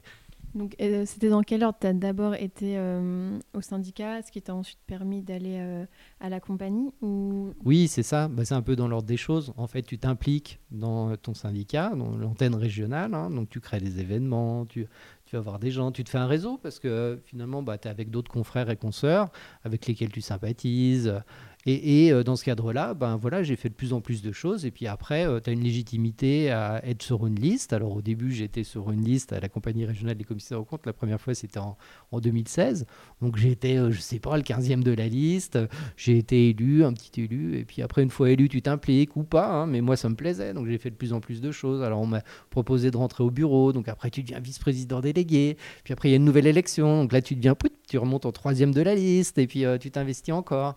Mais voilà, c'est du temps qu'il faut vouloir euh, passer pour faire ça. Et puis, il faut surtout y trouver euh, un intérêt. Euh, bah, pour la profession, c'est évident, hein, parce que tu fais pas ça que pour toi. Tu fais ça pour toi parce que tu, te fais plaisir et tu vois, tu vois des confrères avec lesquels tu deviens ami. Mais tu fais ça aussi parce que tu y crois. Et donc aujourd'hui, je crois que tu as un, rôle euh, au sein de, de, la compagnie, donc qui est euh, l'équivalent euh, de l'ordre des experts comptables, mais pour les commissaires aux comptes. Est-ce que tu peux expliquer du coup bah, déjà comment on fait pour, pour être à la compagnie? Alors pour être à la compagnie, il y a des élections tous les, tous les 4 ans. Hein. donc tu as des listes qui sont présentées, donc en l'occurrence deux, une par le syndicat ECF, l'autre par l'IFEC. Et donc tu as une liste de 22 personnes, donc avec une tête de liste, qui là en l'occurrence à Paris était Vincent Régnier, c'est mon président à la compagnie régionale des commissaires aux comptes de Paris. Et puis moi, bah, j'étais j'étais sur sa liste avec lui et avec d'autres. Et, il y a eu une campagne en 2020. et donc on a gagné cette élection, et si bien que je suis vice-président à ses côtés aujourd'hui.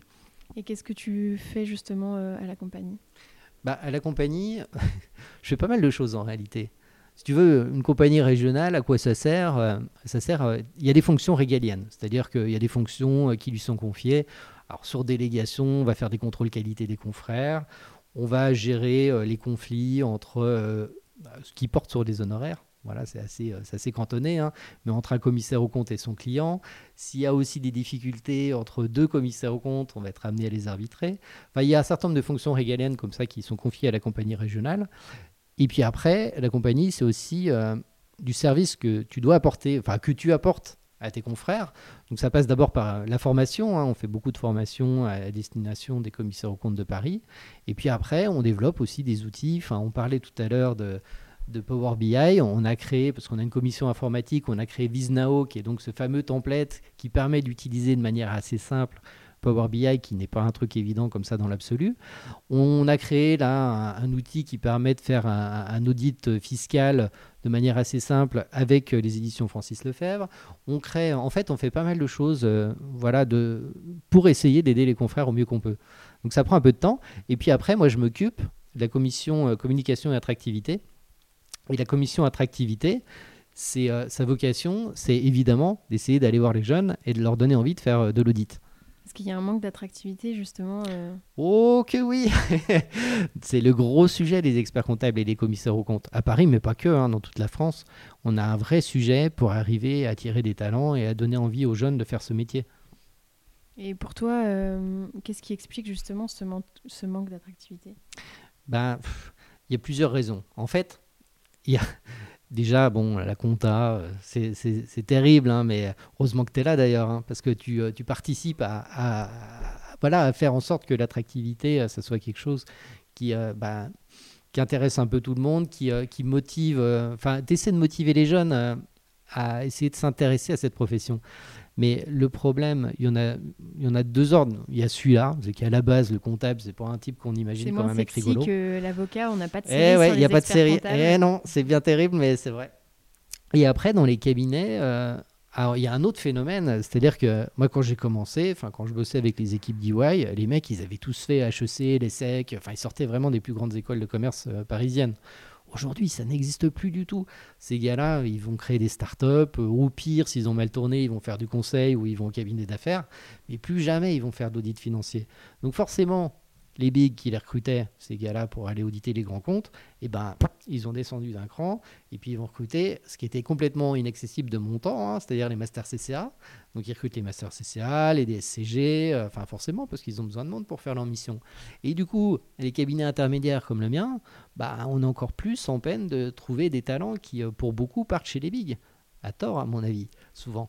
parce que souvent, euh, quand on rencontre des, gens qui, enfin, des, des, jeunes qui veulent faire de l'audit, euh, c'est plutôt vers des bigs qui se, qui se tournent parce que justement, ils se disent euh, je vais avoir des gros dossiers avec des problématiques intéressantes. Ouais, mais si tu veux, moi, enfin, tu vois, notre commission attractivité, on a organisé un truc le mois dernier.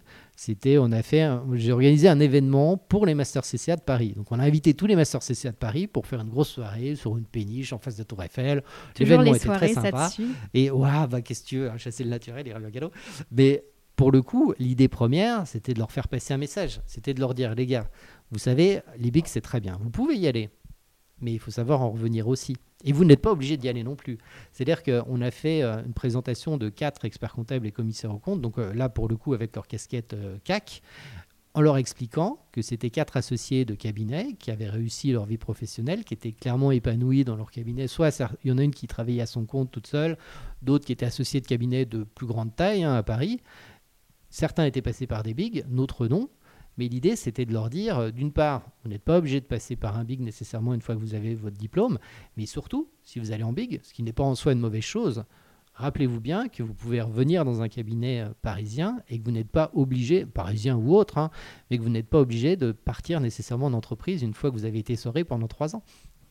justement, euh, quelle est pour toi la différence alors entre vraiment le commissaire au compte et l'auditeur? Est-ce que c'est juste la signature ou est-ce que tu as des, des missions euh, peut-être euh, qui sont différentes? Ben, euh, alors là, pour le coup, tu vois, la question, je la comprends un peu moins parce que un auditeur, un auditeur financier, c'est ça dont on parle, c'est celui qui va pas nécessairement signer les comptes, qui va les regarder. Mais le commissaire aux comptes, il est d'abord auditeur. Donc, il n'y a pas. C'est un vocable. Le commissaire aux comptes, c'est une profession réglementée, celui qui engage sa responsabilité.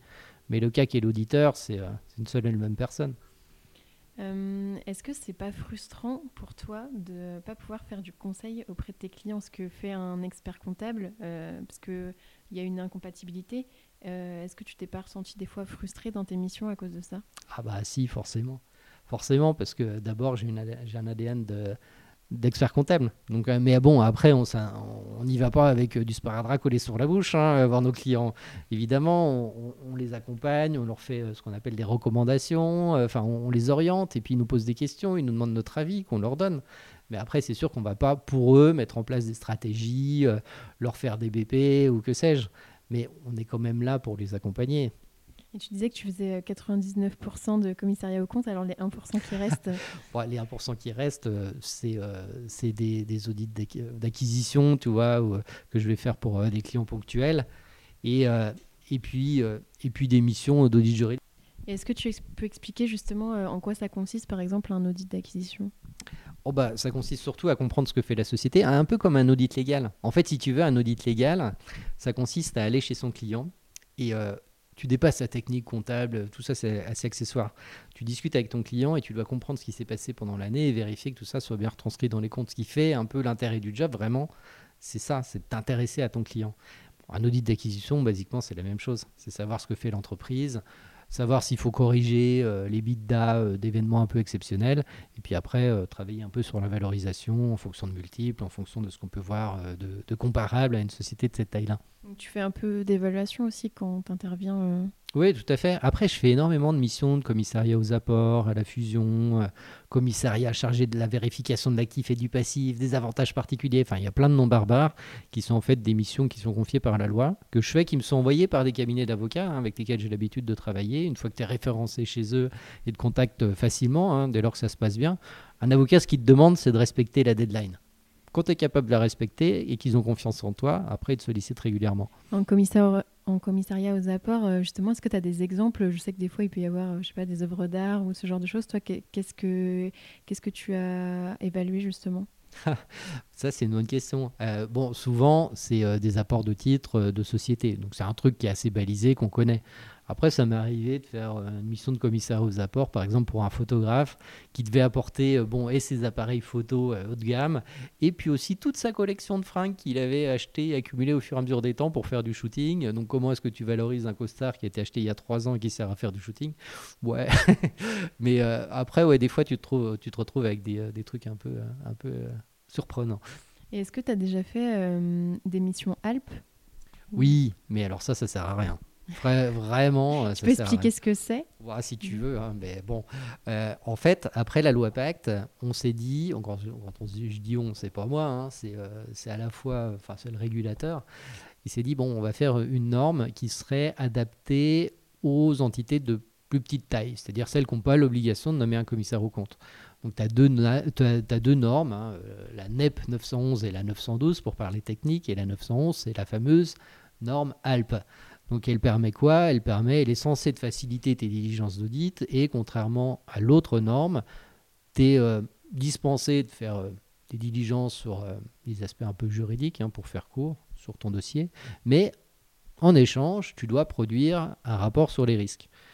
L'avantage du client de cette norme-là, c'est qu'il réduit le mandat du CAC de 6 ans à 3 ans. C'est bien le seul avantage pour lui. Et pour le CAC, il n'y en a pas. Parce que honnêtement, le rapport sur les risques, personne ne veut se mouiller, donc rien n'est écrit dedans dans la plupart des cas. Et honnêtement, c'est un truc qui est, euh, voilà, qui est appliqué sur, je crois, 2% des mandats au niveau national. C'est un épiphénomène, ça vaut même pas le coup qu'on en parle. Euh, qu'est-ce que tu préfères euh, dans ton, dans ton métier aujourd'hui? Moi, ce que j'adore, c'est le contact que il y a deux choses que j'adore en fait. C'est euh, le contact que j'ai avec mes clients hein, parce que c'est c'est en fait euh, une relation qui se fait sur le temps long hein, parce qu'on est nommé pour six ans. Souvent on est renouvelé donc on connaît les gens depuis longtemps. Il y a une confiance qui s'instaure même si elle est critique même s'il faut investiguer même s'il faut aller voir les choses même s'il faut avoir des fois un discours un peu franc. Mais voilà le contact humain ça c'est assez génial hein, enfin et puis l'autre chose qui est incroyable c'est le fait de pouvoir passer. Enfin, tu vois, le matin, tu vas pouvoir faire une association, euh, enfin une assemblée générale d'une association. Euh, moi, j'ai une asso comme ça où qui élève des chiens pour les remettre à des personnes handicapées. Enfin, le truc est assez incroyable hein, sur euh, la vocation de cet assaut. Après, tu vas passer à un rendez-vous avec le DAF d'une boîte qui, qui vend des bijoux à l'échelle nationale et avec d'autres problématiques qui sont intéressantes. Après, tu vas discuter avec un avocat pour un sujet de lever le fond. Enfin, c'est tellement varié que tu rentres chez toi le soir, tu dis ah ouais, j'ai fait quand même tout ça aujourd'hui avec des trucs qui n'ont rien à voir les uns avec les autres. Et au contraire, qu'est-ce que tu aimes le moins? Bon, ça, je ne veux pas tuer l'ambiance, hein, mais ce qui est un peu pénible, c'est euh, le, le, le, fait. Bon, alors déjà, Pacte, ça a, été quand même, euh, ça a quand même été assez dur, hein, au-delà de la perte des mandats. C'est-à-dire qu'on dit, bah voilà, finalement, tu sers à rien dans les petites boîtes. Tu dis, bon, bah super, moi je fais ce métier depuis 15 ans, euh, j'y croyais pourtant, je pensais que ça avait du sens on dit non, dégage. Et après, il y a aussi le fait que voilà, les contrôles, il y en a de plus en plus. On dit il y a des, euh, des amendes financières qui peuvent être données par le régulateur si jamais on considère que tu as mal fait ton boulot après que tu sois passé devant une espèce de tribunal. Enfin, ça, c'est vrai que même si ça n'arrive pas tous les jours, heureusement, mais bon, c'est le côté un peu pesant. Peut-être, euh, alors tu vas me dire si c'est vrai ou pas. Euh, moi, j'avais entendu le cliché un peu de dire en gros, en audit, euh, bah, tu fais 20%, euh, tu fais des contrôles et 80%, euh, tu dois documenter tes contrôles. Et moi, c'est justement ce qui, où je me dis, mais j'ai pas envie de passer mon temps à faire de la paperasse. Est-ce que c'est est -ce c'est vrai ou pas? Alors c'est en partie vrai. C'est vrai que ça c'est le côté pénible. Mais après si tu es bien organisé, que tu es bien outillé, tu essaies de minimiser quand même le temps euh, que tu passes sur tes plans de mission, à remplir des questionnaires. Alors c'est un passage un peu obligatoire et qui te forme quand même. Parce que tu vois quand tu fais un, contrôle, un questionnaire de contrôle de l'annexe, du rapport de gestion, ok c'est chiant. Mais après une fois que tu l'as fait deux, trois fois, bah, ok, tu prends des automatismes et tu n'as pas besoin de remplir ton questionnaire pour savoir quelle information tu dois retrouver. C'est vrai que c'est un peu pénible parce qu'il faut le formaliser dans ton dossier. C'est un peu besogneux, surtout les premières années hein, où tu es auditeur. Mais c'est un, voilà, un mal, euh, mal obligé. C'est comme Elias pour euh, les experts comptables. Eh ouais, il n'y a pas de métier idéal ou il n'y a pas de routine. Euh, est-ce que tu es fier de ton parcours aujourd'hui et pourquoi? Bah, en toute modestie, ouais, je suis assez fier. Honnêtement, enfin voilà, moi je partais au début, quand je repense au mois que j'étais au collège, mauvais élève sans savoir où j'allais. Et aujourd'hui, me dire que bah voilà, ça a plutôt bien marché, ouais, je suis content. si on passe plutôt au côté perso, toi, est-ce que, je sais pas, est-ce que tu es marié, est-ce que tu as des enfants? Bah, oui, je suis marié, j'ai deux petits garçons qui ont 3 ans et 6 ans. Que des gars dans la famille. Et eh ouais, que des bonhommes. Mais et en fait, euh, c'est une vraie question, ça, de savoir comment tu arbitres entre vie privée et puis vie professionnelle. Alors, c'est vrai que quand tu fais ce métier, tu es commissaire au compte, tu es associé d'un cabinet, tu as des collaborateurs, tu as des clients, c'est exigeant, c'est quand même euh, une charge de travail et une charge mentale aussi hein, euh, importante. Maintenant, moi, ce que je fais, c'est que je me débrouille euh, quasiment tous les soirs pour me rentrer chez moi, enfin, sauf si je suis loin en clientèle ou si j'ai un événement particulier, mais pour pas rentrer après 19h, pour euh, dîner avec mes enfants, pour euh, leur raconter une histoire avant qu'ils aillent se coucher. Enfin, j'essaie d'être le plus présent pour eux. Et puis pour ma femme aussi, où on part tous les deux en vacances, où j'ai la chance d'avoir mes parents qui, qui gardent les enfants quand on en a besoin. Après, je te cache pas que souvent, le soir, je rouvre mon ordi et je me remets à bosser. Mais après, le week-end, euh, hormis le dimanche soir, c'est pareil, j'arrive à pas travailler. Donc en fait, c'est un équilibre qu'il faut trouver. C'est exigeant comme métier, ça demande, quand tu bosses, tu bosses vraiment, du coup, tu es concentré tu y vas à fond. Je commence mes journées assez tôt, mais, mais j'essaie de pas non plus y passer ma vie. Quoi. Mais c'est ce qui peut faire euh, assez peur aussi. J'ai l'impression que l'audit, c'est encore plus mauvaise presse que l'expertise comptable à ce niveau-là, de vraiment euh, de finir tard tous les soirs. Ça, ça dépend où on bosse. Honnêtement, euh, c'est vrai que moi qui ai bossé dans les plus grands cabinets, c'était mon cas. Hein. Enfin, il y a une époque, quand j'étais jeune auditeur, où je finissais à minuit, enfin, j'avais pas de vie. Aujourd'hui, moi, je vois mes collaborateurs, ils finissent jamais ou quasiment jamais après 19h et jamais ils rebossent le week-end. Après, c'est une question d'organisation, c'est une question aussi de, bas de charge de travail. Est-ce qu'il y a assez de membres dans l'équipe ou pas? C'est vrai que des fois, il y a des moments de pression qui font que ok, il y a une deadline, il faut la respecter, donc ça peut exiger qu'un soir on bosse un peu. Mais si c'est la norme, c'est qu'il y a un dysfonctionnement en fait dans, le cabinet. Et euh, est-ce que ça a changé quelque chose justement pour toi dans ton organisation, le, fait de, devenir père? Est-ce que justement peut-être tu t'es imposé de rentrer plus tôt? Ouais, forcément. Après, euh, cela étant dit, euh, je ne m'étais pas non plus... Enfin, non, ce qui a changé, c'est le jour où j'ai rencontré ma femme, où là j'ai commencé à rentrer plus tôt. Euh, alors qu'avant, quand j'étais célibataire et tout seul, où là, euh, voilà, bah, personne m'attendait le soir. Du coup, euh, c'est vrai que j'étais un peu corvéable à merci en plus. Donc là, je rentrais vraiment très tard. Mais voilà, c'est la vie de famille, euh, d'abord en couple, puis après avec des enfants qui font que tu t'imposes un rythme plus adapté à ton environnement familial. Sinon, c'est que ça va pas. Je sais pas si tu as la stat. Euh, euh, au niveau de la féminisation en audit, est-ce que c'est à peu près 50-50 ou? Alors, dans les équipes, c'est à peu près ça. Après, au niveau des signataires, des associés, pour l'instant, ça se rééquilibre progressivement, mais il y a encore une large majorité d'associés hommes. C'est comme en expertise comptable en fait. Ouais, c'est la même chose. En réalité, souvent, euh, les experts comptables et commissaires aux comptes sont, ont les deux casquettes. Euh, est-ce que tu as des projets futurs ou, ou pas forcément? Ah ben, En tant que chef d'entreprise, parce que c'est comme ça que je me vois d'abord, hein, mon projet c'est de développer mon cabinet. Donc euh, l'activité, en fait, moi j'ai une petite société à l'intérieur de mon cabinet, c'est-à-dire que moi je porte le pôle audit, donc celui que j'essaie de développer le mieux possible. Et puis après, euh, au niveau politique, et entre guillemets, bah, c'est de continuer à la compagnie euh, de Paris, évidemment. Est-ce que ça te fait pas peur Justement, tu disais que euh, tu allais sûrement continuer à perdre des mandats. donc quand tu parles forcément tu veux continuer à développer le, le, secteur audit, est-ce que ça te fait pas peur justement? Est-ce que tu te dis pas que peut-être tu vas augmenter le nombre de missions dont on parlait tout à l'heure, par exemple les audits d'acquisition? Mmh. Alors non, pas du tout. Ça me fait absolument pas peur. Parce que maintenant qu'on a un peu de recul, hein, ça, fait, trois ans cette loi Pacte. Nous, comment ça s'est passé? Alors certes, on a perdu des petits mandats, mais qui ne sont pas les plus rentables, qui ne sont pas forcément toujours les plus intéressants. Alors pour certains, si. Hein. mais en l'occurrence, on a développé de manière significative notre chiffre d'affaires depuis le vote de la loi Pacte. Euh, coïncidence, j'en sais rien. Mais toujours est-il qu'on a réussi, en fait, à toucher des clients nouveaux souvent de taille plus importante, via notre réseau, via euh, nos clients qui nous recommandent, et euh, aussi via toutes ces missions exceptionnelles. Donc du coup, je ne suis pas inquiet du tout. Moi, ce qui m'inquiète plus, c'est mes gros clients qui sont rachetés par euh, des plus gros qu'eux et qui, du coup, nomment d'autres CAC à ma place. Ça, ça m'inquiète. Les petits mandats, bon, ben, ok, je vais arriver, je vais arriver à compenser ce manque à gagner.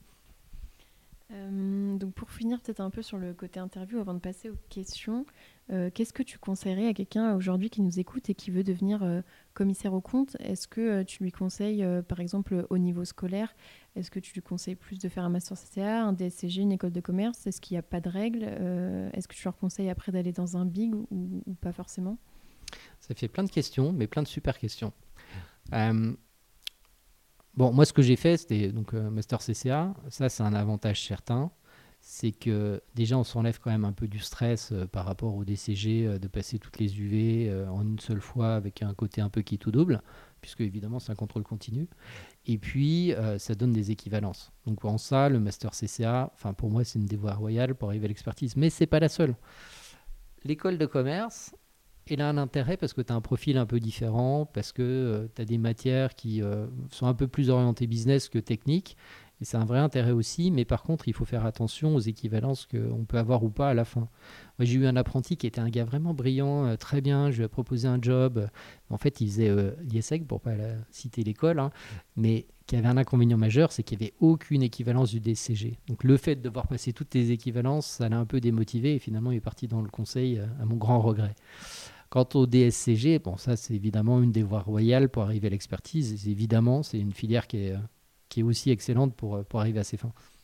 Donc pour toi, il n'y a pas forcément de meilleur diplôme, euh, en tout cas pour l'aspect technique, que ce soit le Master CCA, DSCG Non, moi c'est un choix de cœur le Master CCA parce que c'est ce, voilà, c'est le diplôme que j'ai passé. Mais après, euh, il n'y a pas une formation qui soit meilleure qu'une autre.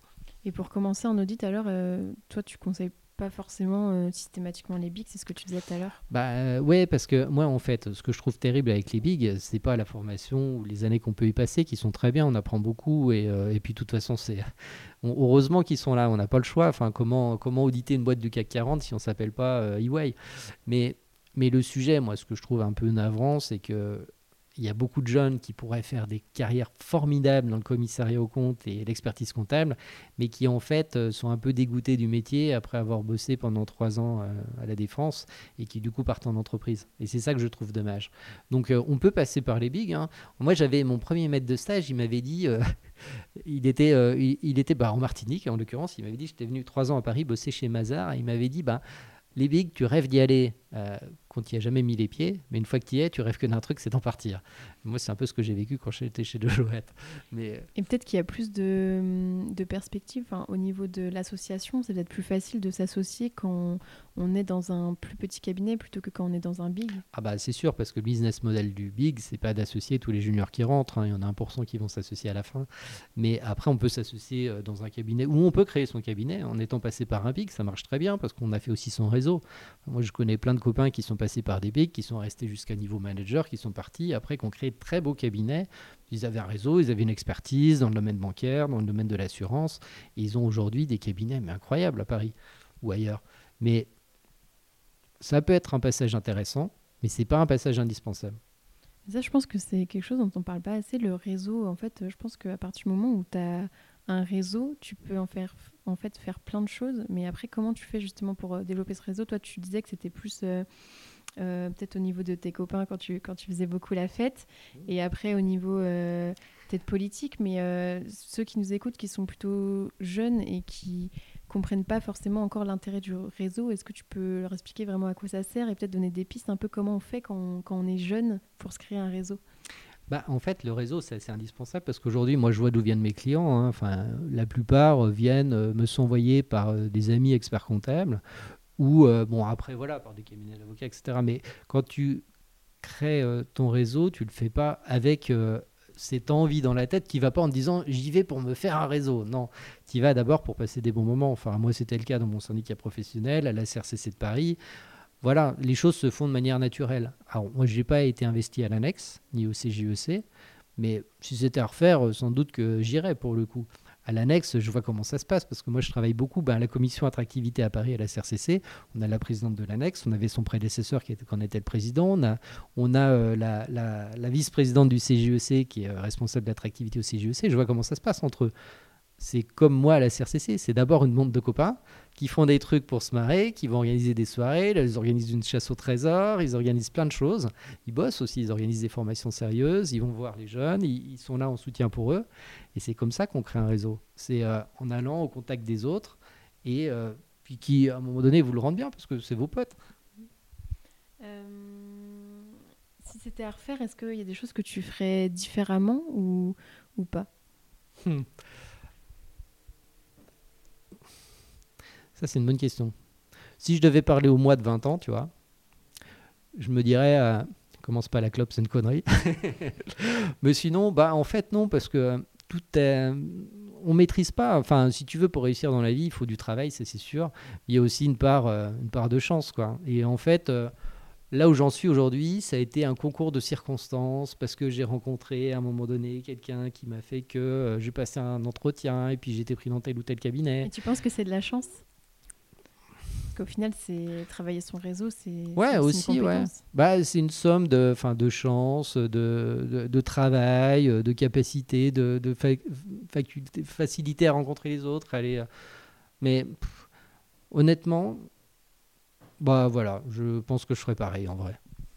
Euh, bah super, merci en tout cas euh, pour, pour cette première partie d'interview. On va passer aux, aux questions. alors une première question, quel a été l'apport du master en, droit fiscal, pardon, pour la suite? Parce que sachant que a priori, euh, euh, tout ce qui est fiscalité, un commissaire au compte, euh, c'est pas forcément ce qu'il gère au quotidien. Est-ce que ça t'a servi quand même? Oui, ça m'a servi parce que au-delà même de la pure technique fiscale, alors certes, c'est vrai que le job dans la part du job de l'auditeur, la fiscalité, c'est une petite partie de ses investigations, mais elle, existe quand même. Hein. Enfin, c'est important, la fiscalité. Mais au-delà de ça, enfin, c'était une formation intéressante euh, en sens où euh, ça permettait de désacraliser, si vous voulez, euh, l'analyse des, arrêts, de la jurisprudence, des articles de loi. On utilise comme ça le, Code général des impôts qu'on lit dans le texte. Enfin, en fait, c'était une formation, on était trois à avoir vocation à devenir expert comptable et tout le reste de la promo, ils sont tous devenus avocats fiscalistes. Donc c'était d'abord des juristes. Donc on apprend, c'était en termes d'apprentissage, c'était hyper enrichissant. Mais après, quand j'ai fait ce diplôme-là, c'était pas à l'époque avec la finalité, euh, l'objectif de devenir commissaire au compte, parce que ça, ça s'est fait plus tard. Mais c'est une formation que j'ai pas regrettée parce qu'elle était, en fait, même au niveau de la culture générale, c'était hyper intéressant, avec des profs vraiment de haut niveau.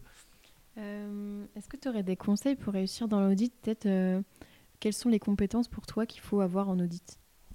Bah, il faut être ouvert aux autres, c'est-à-dire qu'il faut avoir une faculté à communiquer de manière assez facile, hein, aussi bien oralement que, que par écrit. Il faut être curieux, s'intéresser. En fait, il faut savoir s'intéresser. C'est ça tout l'intérêt du job, c'est de comprendre comment marche la boîte qu'on va aller auditer. Et puis, euh, et puis de s'assurer que tout ce qui s'est passé dans cette société bah, voilà, soit bien retranscrit dans les comptes. Donc il faut vraiment s'intéresser, être curieux, être ouvert et euh, aimer, partager, communiquer. Et surtout avec tous les secteurs d'activité euh, auxquels on peut être confronté. Aussi, oui.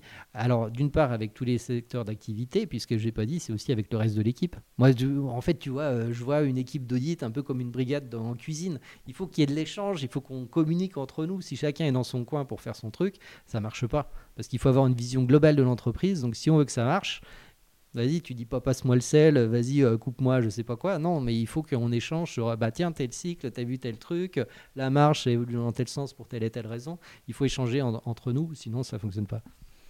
Euh, comment tu vois le métier euh, de CAC dans 20 ans? Pour, pour Julie, j'en sais rien.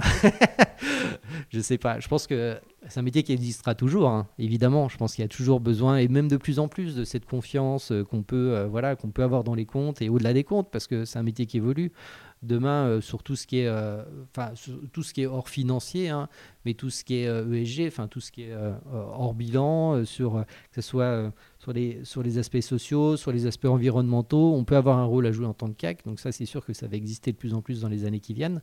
Et puis non, la confiance dans les comptes, c'est un truc qui existera toujours. Alors après, on va passer par des outils, de plus en plus par la, en fait, l'analyse de la data. Enfin, le métier va évoluer, il existera toujours dans 20 ans. on espère.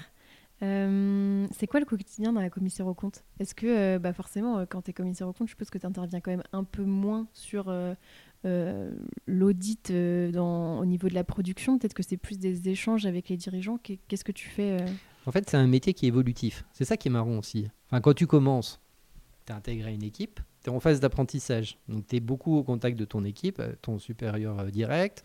Tu vas chez le client, chez lequel tu vas rester souvent plusieurs jours, hein, parce qu'il euh, y a quand même un peu de volume. Souvent, c'est des sociétés quand même d'une certaine taille. Donc, tu vas travailler sur euh, les séquences de conflit, tu vas faire ta synthèse. Tu, vas être quand même assez détaché pendant longtemps sur un, dossier. Et puis après, tu vas les enchaîner, mais alors dans des domaines différents. Et puis, euh, bah, quand tu montes en expérience, après, tu vas faire la supervision. Donc, tu vas pas avoir une seule équipe, mais deux. Donc, tu vas passer d'un client à l'autre. Et puis après, tu vas devenir associé. Et quand tu es associé, bah, tu supervises euh, encore davantage de dossiers. Et du coup, effectivement, tu es davantage au contact. Du dirigeant, ok, mais aussi euh, du DAF, aussi euh, de l'avocat du client, aussi euh, des différentes parties prenantes, du responsable informatique, mais que tu vas même auditionner en tant qu'auditeur senior. Tu vas avoir des tas d'interlocuteurs, la DRH, le, chef des ventes, le responsable du stock. C'est ça qui est marrant, c'est aussi que tu sors du cadre purement comptable. Ton interlocuteur, c'est pas que le service comptable, loin de là. Est-ce que tes mandats, du coup, c'est sur des entreprises qui sont principalement en Ile-de-France ou est-ce que tu en as pour le coup, essentiellement, mais pas que. Hein. Enfin, j'ai aussi des clients qui sont euh, bah, un, peu, euh, un peu en Normandie. Alors, j'en ai pas en Bretagne. Enfin, non, Le Mans, c'est pas encore la Bretagne. J'étais hier, tiens, une assemblée générale, mais on n'y est pas, même si c'est la direction. J'en ai aussi dans le Grand Est, dans le Sud. Euh, mais bon, l'essentiel, c'est plutôt Île-de-France. Et comment ça se fait justement que, que tu puisses avoir des clients qui sont dans toute la France? Et peut-être comme tu disais, le réseau des personnes qui ont déménagé ou... bah, C'est souvent des groupes, tu vois, qui ont une filiale qui peut être un peu plus loin. Ou alors, euh, j'ai pas mal d'écoles d'ingénieurs dans ma clientèle qui sont en fait en format associatif et qui avaient été, qui sont toutes dans la même branche d'activité, euh, en l'occurrence bâtiment, travaux publics, qui forment des ingénieurs.